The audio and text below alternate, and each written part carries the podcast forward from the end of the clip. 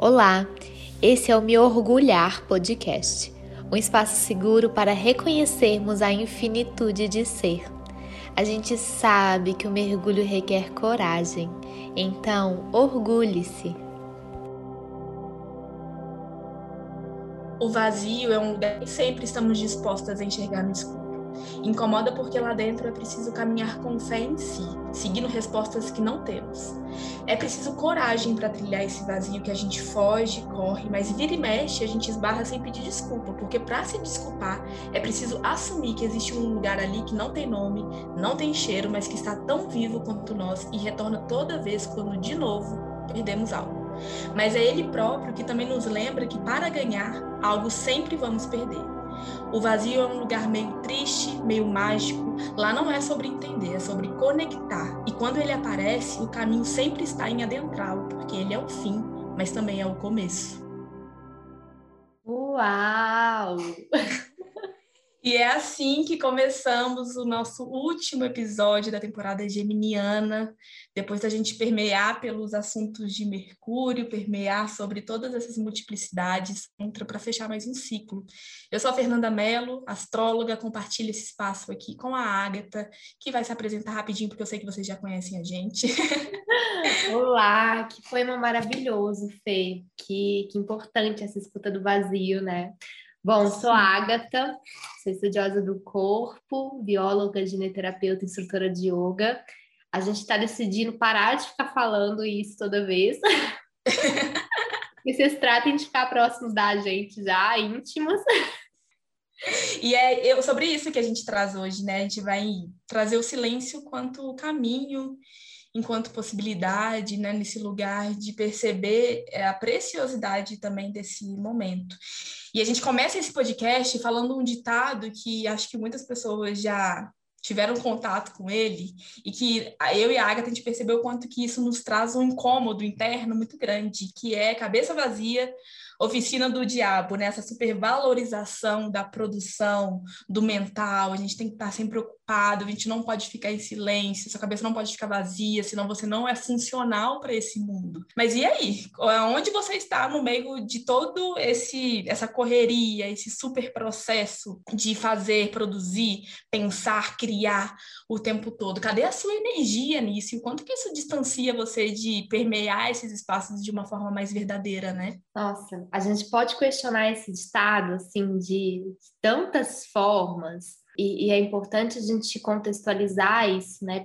O quanto esse ditado é um ditado que nos foi colocado goela abaixo, independente da nossa crença pessoal, né? Então não é sobre o que você acredita, sim ou não, sabe? É sobre o quanto a gente é ensinado, é bombardeado com essa fala, assim, de, de várias formas. Você tendo tido contato com um lar cristão ou não, tendo uma, uma construção pessoal que seja assim ou não, né? A gente tem uma supervalorização desse movimento mental, uma supervalorização da construção racional, e quando você não está com essa construção racional ali em êxtase, né, em movimentação, é como se o diabo estivesse operando na sua mente. Olha isso, oficina do diabo, o diabo operando na sua mente. E o diabo, nesse contexto, nessa fala de, de algo ruim, grotesco, né? com todo o peso cristão que tem nessa palavra. Então, assim, reforçando que não é sobre o que você acredita, sim ou não, né? É sobre o quanto a gente é motivada, o quanto a gente é ensinada a ir para esse lugar mental, a estar tá o tempo todo com a mente ocupada porque se sua mente não está ocupada, tem algo ruim acontecendo. E muitas das vezes a gente toma isso como verdade, né? A gente muitas das vezes traz isso para o nosso dia a dia e leva essa intenção mesmo, assim, às vezes até uma escolha de trazer mais coisa para a cabeça para não pensar num problema. Então eu tô com tô passando por um desafio na vida, o que que eu rapidamente faço, assim, vou buscar coisas que vão me distrair desse desafio, que eu vou, aí eu vou pensando em muitas coisas, né? Vou movimentando a cabeça o tempo inteiro. Nossa, sim. E uma coisa que eu acho polêmica desse, desse ditado é que isso remete muito quanto o diabo somos nós próprios, sabe? Porque se você tem que se manter ocupado, senão a sua cabeça vai virar oficina do diabo, o diabo pode ser o você quando você está consigo mesmo né? Quando você não está ocupado o suficiente para se manter distante de si. Então, por que que o vazio causa medo? Por que, que você tem medo de silenciar? Sabe? Eu acho que isso traz muito uma crença da gente é, realmente trazer um olhar humano a partir do pecado, das dificuldades, daquilo que corre da sua humanidade, vai buscar o, aquilo que é elevado, mas que está fora de você. Te distancia de perceber que essa elevação, essa sabedoria, essa essa questão da, da própria, no sentido de acreditar na fé, naquilo que realmente é sagrado, não estar fora, né? Estar dentro. Então, eu acho que também é uma forma de doutrina, né? Nesse sentido de você não pode ficar com quem você é, porque isso é errado, lógico que automaticamente você vai ter que sempre se manter ocupado, porque quando você mergulhar em si, ter esse espaço vazio, possibilitando esse mergulho, né? Através da, da do silêncio, através do, é, desse momento de reclusão, às vezes você pode acessar e perceber o quanto que você está sendo controlado externamente para se afastar desse lugar. E esse lugar é o poder. Esse lugar é onde querem nos distanciar, porque eles sabem que quando a gente está aqui muito mais presente na nossa própria existência, trazendo um reconhecimento na nossa humanidade, vai ser mais difícil a gente se odiar. E não é novidade para ninguém que essa sociedade que a gente vive tem um plano muito direto, muito consistente em fazer a gente se odiar cada vez mais. Então, eu vejo muito esse ditado através desse olhar, né? Do que, que a gente tem medo quando a gente está no vazio? Por que, que criaram a gente para que a gente tenha medo de quem nós somos? Por que, que a gente não pode reconhecer isso, né? Nossa, sim. Acho que esse talvez seja um dos maiores pontos de adoecimento que esse ditado aponta para gente, né? Por que é que a gente tem medo de estar sozinho? Essa frase, assim, de estar comigo mesma, né? Quando minha mente está vazia, com quem que eu tô? Comigo. Por que, que eu tenho medo de estar comigo? Por que, que eu tenho medo dos meus pensamentos? E eu não estou dizendo que o estar com os próprios pensamentos não possa ser também conflituoso, né? Não possa ser também desconfortável justamente porque a gente não tem um ensino, uma construção de aproximação desse pensamento, né? Então a gente é ensinado, a gente é construído a negar o que a gente pensa, a negar o que a gente sente, e isso, consequentemente, nos leva para um lugar de desconforto com o nosso próprio pensar, de desconforto com as nossas próprias verdades né? Então, não estou dizendo que é confortável, mas é inevitável, né? A gente não tem outra pessoa dentro dessa cabeça aqui que, que possa pensar por nós. O que está pensando, o que está passando pela nossa mente é nosso de alguma forma, né? É, atravessa o que nós também somos. Muitas vezes, é, esses pensamentos levam a gente para um lugar de conflito, de desconforto, e a gente talvez precise de ajuda para lidar com esses pensamentos, né? E, e, e, esse pode ser um indicativo de necessidade de cuidado, né? Se você não está conseguindo lidar bem com seus próprios pensamentos, se eles te levam para um lugar de extremo desconforto, talvez seja a hora de pedir ajuda para aprender ferramentas para lidar com seus próprios pensamentos, mas não para deixar de pensar, não para uhum. deixar de sentir, não para deixar de escutar o que, que é que a sua mente vazia tem para te dizer. Sim, e é isso parte do princípio de primeiro criar um espaço que seja possível para essa mente ficar vazia, né? Porque a gente está vivendo os estímulos constantes. É, e uma coisa importante que eu acho que esse mergulho possibilita, né, de você buscar esse vazio interno, é justamente a possibilidade de sair do automático. A gente está que nem robô existindo nesse mundo, né? E aí a gente está tentando ser um robô com cada vez mais funções, mas cada vez mais distantes de si. E isso é muito grave.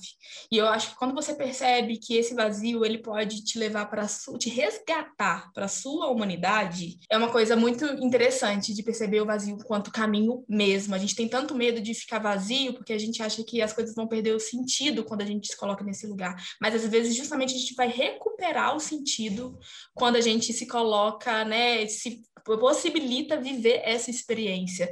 Eu estava aqui comentando com a Agatha, antes da gente começar o podcast, que tem uma cantora, que é a Duda Beat. É, eu nem sei se eu não chequei tanto essa informação, mas na minha cabeça ela tá certa. Eu espero que seja verdade. Se não for, alguém me conte.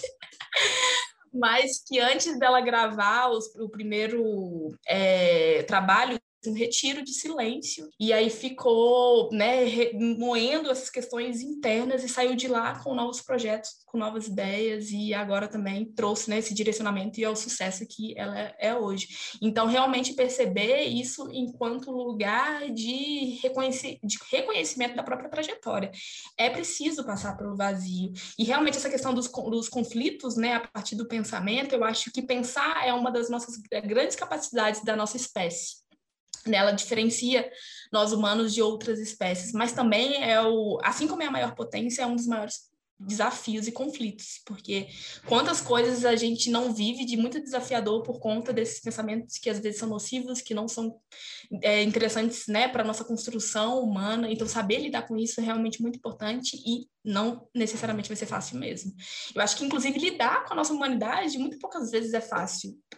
As complexidades da humanidade, elas estão presentes o tempo todo dentro de nós, né? Então, se reconhecer, reconhecer o próprio processo, naturalmente passa por essas complexidades. Naturalmente, né, requer esses momentos de desafio, de conflito, onde você está diante de coisas que aparentemente nem fazem sentido e às vezes não fazem sentido mesmo, porque ser humano é isso, é não fazer sentido muitas vezes, né? Mas esse lugar de reconhecimento daquilo que eu estou pensando e se como que eu estou lidando com aquilo que eu estou pensando para se é uma potência ou se é algo que está me limitando, se é algo que está eliminando a minha energia e as minhas potencialidades, eu preciso de novas estratégias para lidar com isso, né? Nossa, sim. Trazendo esse olhar bem, bem direcionado para esse ditado, a gente pode pensar então em formas de ressignificar, de mudar o olhar sobre esse lugar da cabeça vazia, né? Que aquilo que a gente está criticando é a cabeça vazia como oficina do diabo. Então, a gente tendo a necessidade de preencher a mente o tempo inteiro para se afastar do diabo. E aqui lê esse diabo como sendo a face ruim dentro dessa construção cristã. E aí a gente pode trazer um outro ponto que é essa movimentação mental, esse fluxo mental sendo uma ferramenta de, de, distração mesmo, assim, sendo uma algo que nos afasta de nós mesmas, né? Então, pensar muito pode não ser necessariamente se afastar dessa atuação do diabo, dessa atuação ruim. Pensar muito pode ser só se distrair no caminho, se afastar de olhar para aquilo que você de fato é, para aquilo que você de fato está sentindo, né? Sim. A gente está se distraindo. É, eu vejo muito esse lugar da movimentação, né? Dessa do lugar que não pode ser oficina do diabo, como um movimento para pensar muito e se manter ocupado o suficiente para não, ter, não ter tempo de olhar para si, né? Então por isso que realmente eu falo novamente vou reforçar essa questão do quanto que é pode ser uma estratégia de você se manter sempre no automático. E quando você está vivendo no automático que você está abrindo mão da sua trajetória. Você está abrindo mão de viver a sua experiência de uma forma muito mais verdadeira. Então, realmente, eu percebo o quanto que os pensamentos, eles são distrações o tempo todo, quando a gente não percebe o que, que a gente está pensando. Né? Esse lugar de pegar o celular e ficar o dia inteiro, de pegar muitas informações, de querer sempre se ocupar com informações que podem ser muito preciosas, mas você está se atolando daquilo que acaba ficando vazio, né? Nesse sentido de não ter um propósito, de você não conseguir pegar aquele conhecimento e realmente fazer alguma coisa com ele, porque ele não tem espaço para que isso aconteça aconteça. Porque está sempre ali muitos estímulos externos, ainda mais agora que a gente está vivendo, né, esse tempo da internet. É um feed do Instagram, por cinco minutos você está ali, você tem informação assim que não cabe. E a gente está vindo, não sei quando você está ouvindo esse podcast, mas a gente está né, gravando num, num dia depois do eclipse, do dia 10 de junho, e aí um eclipse no eixo de Gêmeos Sagitário, muitas pessoas tiveram né, esses conflitos mentais de chegar no estado de exaustão mental né? E eu acho que também é um convite, esse movimento Eclipse sempre é um ponto muito intenso e muito revelador, mas eu vejo muito como um convite do universo para a gente entender o que, que a gente está fazendo com a nossa capacidade de, mentar, de pensar, o que, que a gente está fazendo, por que, que a gente está minando as nossas potencialidades e quem a gente é, porque a gente fica fortalecendo pensamentos que são nocivos, pensamentos que nos destroem, pensamentos que não fazem bem para a gente. O que, que você está pensando, o que, que você está fortalecendo, com que você está se distraindo. E mais importante do que essas perguntas é saber o porquê você está fazendo essa, buscando essa distração. Qual que é o medo? O que, que você está fugindo, né? Sabendo que não necessariamente isso é uma questão pessoal, né? Justamente por conta dessa sociedade que a gente vive, que nos ensina isso, que nos distancia de nós mesmos, que tem todas as ferramentas, que tem tudo muito esquematizado para que a gente não se acesse de uma forma direta. Então, perceber essas distrações eu acho muito importante e realmente trazer esse lugar da importância de escutar o silêncio. O silêncio tem muito o que te dizer, né? E principalmente quando a gente se coloca nesse lugar de não saber o tempo todo sobre tudo de como um aprendiz, você não precisa ter todas as respostas, você não precisa saber de tudo o tempo todo, você não precisa ser a pessoa que dita todo o conhecimento da humanidade. Tá tudo bem, e às vezes para isso, para você se colocar como esse lugar de aprendizado, você vai precisar se silenciar. Você vai precisar passar pelo silêncio, porque ele existe mesmo você ignorando. E assim, essa honra do silêncio me traz uma, uma imagem é como se a gente pegasse uma garrafinha de água ali cheia de sedimento dentro e chacoalhasse muito essa garrafinha. Esse chacoalhar dessa garrafinha é a nossa movimentação mental, né? Então a gente está enchendo ali de, de conhecimento, de, de, de, movimento mesmo, né? Então a gente está ali colocando força de ação naquela garrafinha, enchendo ela. E aí a gente para de chacoalhar você deixa a garrafa parada, o sedimento ali, vamos imaginar a terra que está ali naquela garrafa, ela vai naturalmente decantando, ela vai descendo, e a água vai ficando mais límpida, a gente começa a ver com mais clareza. De repente, fica transparente de novo a água, né? Você consegue ver por trás da garrafa. Então é uma, o silêncio é esse lugar de dar espaço para decantação dar espaço para que toda essa confusão mental, esse liquidificador mental de conhecimento que a gente fica chacoalhando o dia inteiro, no silêncio a gente experimenta decantar, a gente experimenta enxergar ele com mais de forma mais límpida. Então acho que, que essa é uma das, das forças que o silêncio tem também. Ele, o silêncio, inclusive, valoriza a palavra. Eu acho que isso é muito muito importante. Quando a gente escuta o silêncio e quando a gente valoriza o silêncio, a palavra toma um outro lugar de importância, toma um outro lugar de, de impacto mesmo, né? A gente no silêncio a gente descobre o quanto a palavra impacta. Nossa, isso é muito precioso, né? É, de valorizar aquilo que a gente tem para falar a partir do silêncio mesmo. O silêncio tem muito que mostrar pra gente. Se a gente soubesse tanto que ele é poderoso, né? Até a gente que tá falando isso daqui, eu sou uma pessoa que esqueço de me silenciar o tempo todo. Esqueço de passar por esse momento, assim, é uma busca também, mas eu fico tão envolvida no meio do ritmo acelerado da minha vida profissional, inclusive, né? Isso de ter um trabalho na internet, comunicando o tempo todo, né, estando disponível 24 horas, para a internet faz isso, não tem horário para começar nem para terminar. A gente está ali disponível o tempo todo. Então, esse fluxo muito corrido que a gente vive dentro do nosso cotidiano, ele faz a gente esquecer essa importância do silêncio mesmo, né? Eu acho que tendo, às vezes a gente tá, só está perturbando a nossa cabeça, a gente não está só comunicando, a gente está só manifestando assim essa quantidade de coisas, de informação e às vezes a gente não consegue realmente perceber o direcionamento disso, né, da potência que tem a fala, da potência que tem essas trocas, porque o que a gente quer é se manter ocupado. Só que às vezes a gente se ocupa com coisas que não fazem sentido para aquilo que a gente está. Às vezes, inclusive, a gente está gastando muita energia tentando se manter ocupado, sendo que a gente podia focar em coisas que realmente são importantes para a gente. Eu percebo muito o quanto que esse super fluxo mental ele tira a minha energia de busca para as coisas que fazem sentido. Tem dia que assim eu mal me movimento mas eu termino o dia assim com a cabeça a milhão, sem energia nenhuma, parecendo que eu estou realmente morta, porque minha cabeça ficou o tempo todo ali trabalhando, né? Eu, uma das piores sensações para mim é quando eu vou dormir e aí, mesmo depois de fazer algumas práticas, porque por conta né, desse fluxo mental eu acabei roubando práticas para desacelerar um pouco na hora de dormir, e você não conseguir dormir porque a cabeça está lá rodando, né? Tá te trazendo, assim, muitas informações que a gente nem sabe como adquirir. Ou uma outra coisa também que eu fiquei, essa semana que eu tive acesso, que eu falei, meu Deus, isso aqui precisa ser transformado, é que eu fiz, eu acordei de manhã cedo, fiz algumas coisas e eu sentei para trabalhar. Quando eu sentei para trabalhar, eu pensei, nossa, eu não arrumei a minha cama. Quando eu virei para trás, a minha cama estava arrumada. Eu falei, gente, eu nem lembro, eu tô tão automático que eu nem lembro de ter feito isso. E olha como isso é perigoso, né? Isso vai muito contra tudo aquilo que eu acredito, tudo aquilo que eu até trabalho, né, nesse movimento de resgate interno, mas é um fluxo tão forte que às vezes a gente se vê dentro dele e a gente nem percebe, a gente nem sabe como chegou ali. Então, por isso que esse lugar de aceitar o silêncio também é um movimento de construção diária perceber né, os momentos onde o silêncio ele é possível, onde o silêncio ele é necessário, porque a gente precisa estar atento para integrar ele, porque naturalmente pode ser muito natural para a gente simplesmente passar por cima, então simplesmente e negar né, essa importância. Nossa, e essa nossa fala do silêncio, sim, me lembra um, um ponto do estudo arquetípico, quando a gente fala do arquétipo da anciã. É, dentro da, do estudo da gineterapia, a Mônica, que é a mestra da gineterapia, né, ela traz que a anciã ela é caracterizada pelo verbo calar-se. E quando eu escutei isso a primeira vez, eu achei um absurdo.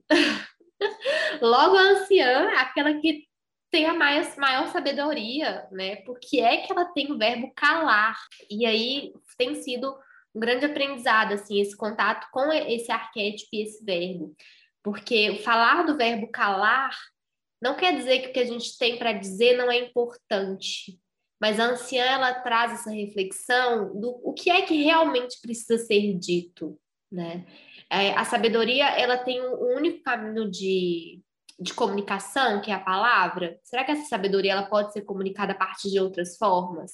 E para além disso, a anciã ela se cala porque ela reconhece que todo aprendizado que ela tem, ele é fruto de uma vivência e que não adianta falar desse aprendizado se quem está escutando não também vivenciá-lo. Então, se a pessoa não botar o pé na terra, caminhar, fazer o próprio trajeto para conquistar aquela sabedoria, não adianta ela escutar, não adianta ela saber, né? Então, esse é um dos, dos ensinamentos que o arquétipo da anciã traz para gente. A importância de construir o saber a partir da vivência de tal forma que quando a gente chegar lá no arquétipo da anciã, a gente vai ter a, a possibilidade ou a tranquilidade de se calar, sabendo que todo aquele conhecimento acumulado, ele foi fruto de vivência, mas ele só importa enquanto está sendo enquanto está sendo experienciado. Até porque a anciã fala para a gente de uma proximidade da passagem da morte, né? E aí, quando morrer, acabou essa, experiência. E aí não adianta ter acumulado mil cursos, não adianta ter acumulado mil saberes. Não importa, simplesmente não importa. Porque o que importa é o que você sentiu, é o que você acumulou de sensações a partir daquela construção de saber. Então ela se cala para viver o que, o que aprendeu a vida inteira, né? Não é à toa que ela é sábia, né? Não é à toa. Nossa, nem, Nossa. nem sei. Eu, eu, meu sonho de vida é ser logo anciã, assim. Por favor, dá para adiantar? Pelo amor de Deus. E é engraçado o quanto isso se contrapõe, né, com o arquétipo da criança mesmo, que, né, que a gente, enquanto adulto, a gente acha, nossa, lá vem essa criança falar de novo, porque não tem muito esse sentido, né, tem essa curiosidade que é muito maior. Então, para chegar no ancião, é um caminho a se percorrer. Tudo tem valor. Né? Essa curiosidade infantil é muito preciosa. Essa busca infantil é muito poderosa. Mas esse lugar da sabedoria, ela, sei lá, eu acho que, não sei, eu preciso chegar nessa logo, apesar de, apesar de me sentir muito distante dela. Mas é muito precioso. E assim, Fê, essa, esse contraponto que você fez com a criança é interessante, porque o arquétipo da criança, dentro dessa roda da gineterapia, ele é caracterizado pelo verbo saber. Então, a criança, ela busca o saber e ela detém um saber que é genuíno, né? Então, enquanto a anciã fala do calar, a criança fala do saber. Sim, nossa, é incrível, né? E como que é importante a gente nutrir essas faces dentro da gente, porque um não vai vir sem o outro, né? É um percurso, é uma trajetória. E então eu acho muito interessante mesmo a gente perceber assim esse lugar como sabedoria do silêncio. Eu até me, enquanto você falava sobre o arquétipo do ancião, fiquei meio emocionada. é engraçado que esse podcast ele realmente acaba trazendo experiências que são muito nossas, porque passa pela nossa vivência muito grande, né? Então, foi uma semana que eu fiquei me questionando muito sobre o que, eu estou fazendo com o meu conhecimento, para quem que ele está chegando, como que eu estou comunicando, se realmente ele está sendo materializado.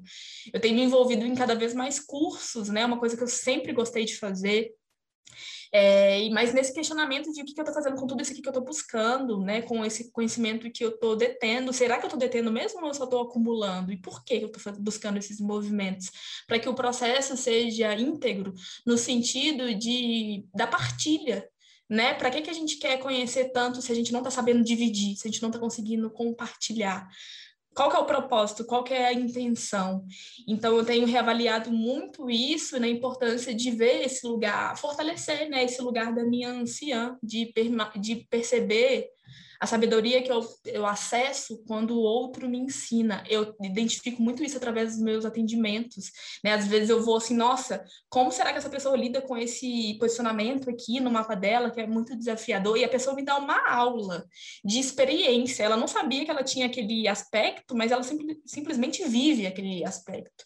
Né? Então, a, a própria vivência dela tem muito, muito mais do que me dizer do que eu tenho que levar para ela através daquela simbologia.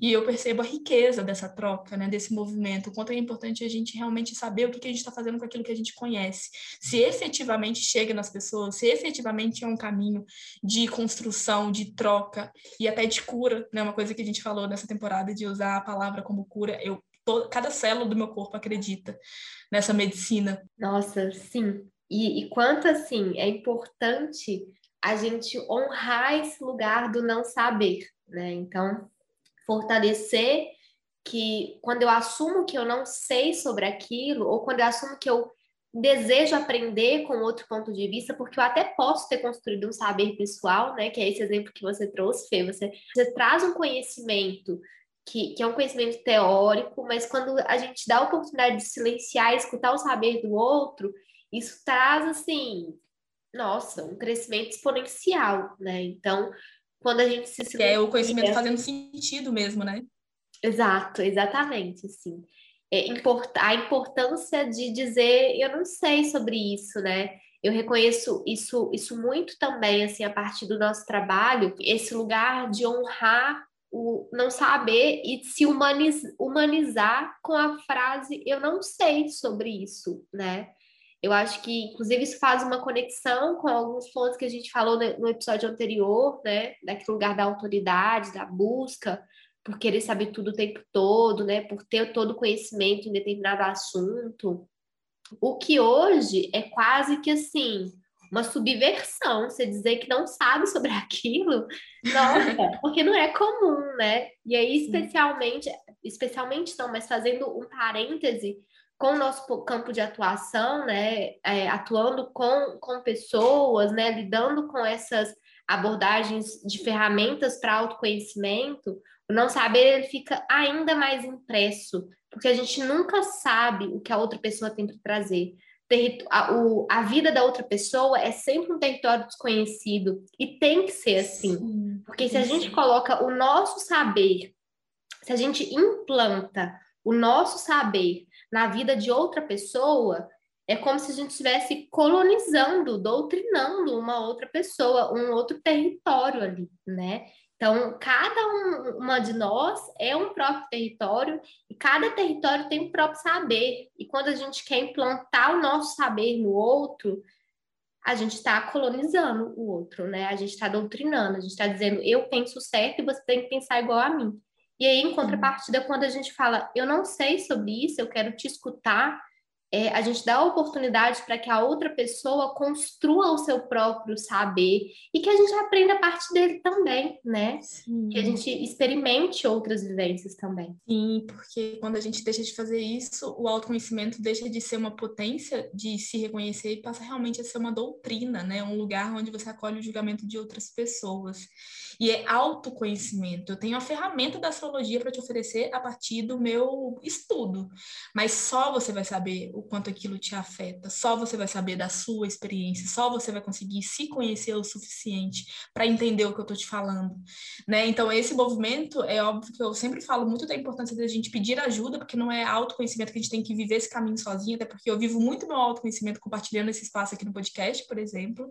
Então, a gente pode pedir ajuda, a gente pode dar a mão para as outras pessoas, mas você nasceu num corpo e você vai morrer nele sabe? E esse caminho, ele também é único, ele também depende só das, do, da sua própria atenção, da sua, dos seus próprios estilos, das suas próprias buscas. Então, realmente reconhecer esse lugar de entender a sabedoria que a outra pessoa, quando ela te conta da experiência dela, ela consegue ficar diante, sabe? Porque quando você leva um arquétipo de, olha, eu percebo que tem esse conflito aqui, como que você sente e como que você lida. Quando a pessoa comunica aquilo, ela está reconhecendo o pró a própria sabedoria dela ter passado por tantos anos da vida dela tendo que lidar com esse, com esse aspecto, com essa tensão, né? Então, é muito mais do que eu realmente tenho que levar para ela, é muito como ela ela aprendeu a lidar com aquilo que, mesmo antes dela saber, já era presente na vida. Então, esse, esse lugar da guiança interna, né, de você perceber a sua sabedoria, mas também perceber e honrar a sabedoria que existe em cada história, em cada corpo, em cada experiência. É por isso que um compromisso que eu tenho muito grande em permear né, esse espaço do autoconhecimento, de ser uma facilitadora para esse processo através da ferramenta que eu tenho, de realmente me importar, de valorizar, assim, com cada pessoa que eu atendo, assim, com cada vida, porque não é só um momento, não é só uma hora aqui que a gente está trocando, é uma experiência inteira, é uma bagagem emocional de vivências, de desafios, de potencialidades, né? É uma alma que eu estou acessando. Quando a gente fala de um mapa astral, a gente não está falando de planetas que estavam lá em determinados momentos quando a gente nasceu, não, não exclusivamente, não apenas. A gente está falando de um mapa para aprender com o que essa vida tem para te dizer. Né? E quando a gente deixa de, de a gente deixa de evoluir quando a gente não se coloca enquanto aprendiz na vida, né? Se eu já sei que eu sei, se eu me coloco como uma pessoa que sabe de tudo, que não tem mais que aprender, por que, que eu tô aqui reencarnada nesse Brasil de meu Deus, passando os BOs que eu tô passando? Por que, que eu não sou mentor espiritual auxiliando outras pessoas, sendo que eu sou a perfeita que já sabe de tudo? Se você tá aqui reencarnado, você ainda tem muito que aprender. Você tem muito que conhecer e é importante humanizar esse processo porque você tem essa chance aqui para ser humano humana. Depois a gente não sabe o que nos espera. Então aproveita esse tempo também para evoluir e saiba que a evolução passa pelo erro, passa pelo não saber, né? Naturalmente. Perfeito. E assim, a gente aprende quando a gente diz que não sabe, né? Enquanto a gente está ali sustentando essa essa máscara de, de sabichona, assim, sei tudo e sou a dona do mundo e da verdade, a gente fecha a porta do aprendizado, a gente fecha as portas de possibilidade, né?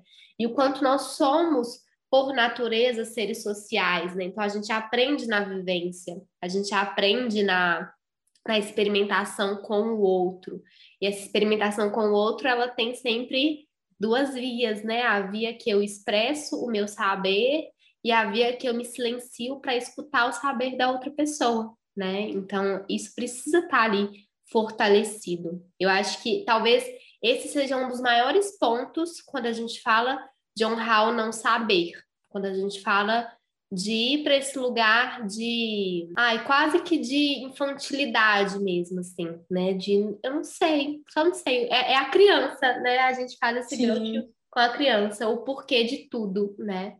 E aí, e, e conectando isso, a forma como a gente começou esse episódio. Lembrando que esse não saber ele começa a ser manifesto quando a gente silencia as distrações mentais, quando a gente silencia essa necessidade de conhecimento, de, de movimentação mental a todo custo, a gente vai para o silêncio. No silêncio a gente descobre que não sabe e aí a gente aprende na troca, né? Então é, é, é uma quase que uma dança, né? Assim, do, do silêncio com a sabedoria, assim. Ai, achei isso poético. Vou imaginar isso na minha cabeça Sim, e eu, enquanto você estava falando isso, eu percebo muito essa ponte, né, entre a criança e a anciã, que necessariamente você vai precisar é, passar hora por um, hora pelo outro, para construir um caminho onde seja possível tanto ter curiosidade e se colocar enquanto disponível para o aprendizado, quanto também, de fato, aprender Né? Então, eu também vejo isso como uma dança, um momento onde eu preciso perceber que essas duas energias elas são importantes para manter a minha busca interna e para que as coisas façam sentido.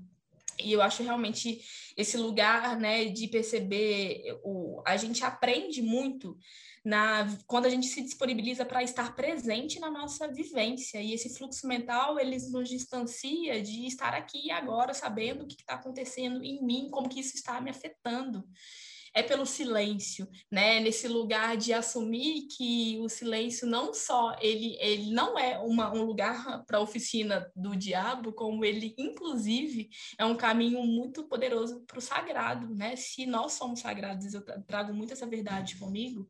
Se a gente carrega aquilo que é sagrado dentro da gente, é olhando para dentro, é olhando para o vazio, é olhando para o silêncio que a gente se reconhece enquanto luminosidade, né? E enquanto que essa luminosidade ela também não vem sem as sombras, né? Ela não vem pelo não não deixa de passar pelo desafio, ela não deixa de passar pelo aquilo que é difícil, porque todas essas complexidades se juntam naquilo que a gente é, que chama humano. então não adianta a gente negar e se manter ocupado demais para negar isso, porque ao fazer isso a gente realmente deixa de se enxergar, né? E viver uma vida que a gente já está aqui, gente. A gente já reencarnou, a gente já tem que lidar com os BO, sabe? Que a gente saiba usar essa experiência, essa jornada da forma mais verdadeira que for possível para a gente. Eu acredito muito nisso. Você falou desse encontro da criança com a, com a sábia, com a velha, né? E aí eu corri aqui para folhear o meu caderno, e enfim, não está no script, mas eu me lembrei de um trecho, de um texto que eu escrevi no início, no início da pandemia, no ano passado, que fala sobre. É um, um texto que se chama Encontro, que ele fala sobre esse encontro de uma velha e uma menina. E assim, eu vou ler um trechozinho dele, gente, isso não tá no script, não é? Ai, meu Deus. Mas vou ler um pedacinho, porque foi assim, eu acho que, que casa muito, sintetiza muito isso do que a gente está falando desse encontro do saber com calar, né, da menina com a, com a anciã. Então, enfim, um pedaço só do texto, elas já se encontraram, a menina e a anciã, e aí diz assim: elas não são antagônicas, quiçá rivais. Muito pelo contrário. Diferente do que minha mente insiste e mente, os conselhos não são distintos, são faces da mesma moeda. A, a velha só se silencia porque já falou como criança. A menina só grita para o mundo porque acolhe aquela sábia autenticidade. Fica claro que o silêncio reconhece a força das palavras, tal como a fala se permite ao reabastecimento no silêncio. Não há dualidade, há integração. Misericórdia, terminando esse episódio assim, toda arrepiada. Nem tem mais o que falar. Assim, eu acho que, meu Deus, que vou ficar agora absorvendo essa leitura aqui que você trouxe para a gente, porque é muito poderosa, né? Reconhecer os espaços, reconhecer as potências, reconhecer a integração desses movimentos, né? Tanto de saber falar, de saber silenciar, isso realmente é muito poderoso. Eu não imaginava que esse episódio ia acabar assim, com a minha cabeça louca fritando. Pensando nisso, mas estou muito feliz da gente ter trazido isso, porque realmente faz muito sentido. Nossa, assim, esse episódio foi, ele tá todo recheado de sincronias, assim, saberes e, e sentires nossos, né? Nossa, acho que é um dos episódios que mais, entre aspas, intuído, eu acho que é essa palavra. Sim, realmente aconteceu. É, então acho que é um ótimo jeito para a gente finalizar essa temporada, gente. Que assim, que felicidade mesmo percorrer esse caminho, tanto com a Agatha quanto com quem escuta a gente. Eu tenho levado isso para o meu processo pessoal, tem sido muito importante, muito rico. Então, pela, pela honra mesmo de ter esse espaço aqui de troca, esse espaço de saber, né? Que é tanto quando eu, que eu falo, quanto a minha criança aqui que fala as doideiras, mas que eu também escuto. E isso me atravessa com a mesma potencialidade. Então, fico muito feliz de encerrar a temporada geminiana dessa forma. Nossa, perfeito, perfeito. Muito obrigada por esse, esse momento. Esse episódio foi realmente importante, assim, né? Foi um catalisador mental eu sinto isso. E obrigado, obrigado, Fê, por estarmos juntas. Eu aprendo muito, muito com cada ponto que você traz aqui. E muito obrigado por essa possibilidade de construir diálogo real a partir daqui, né? Acho que é o mais importante. Gente, então a gente se encontra no meu lugar de fala, que é a temporada canceriana. Uhul! Já quero. Vamos chorar juntas, vai ser ótimo. Da, da temporada canceriana não passo, vou chorar com certeza.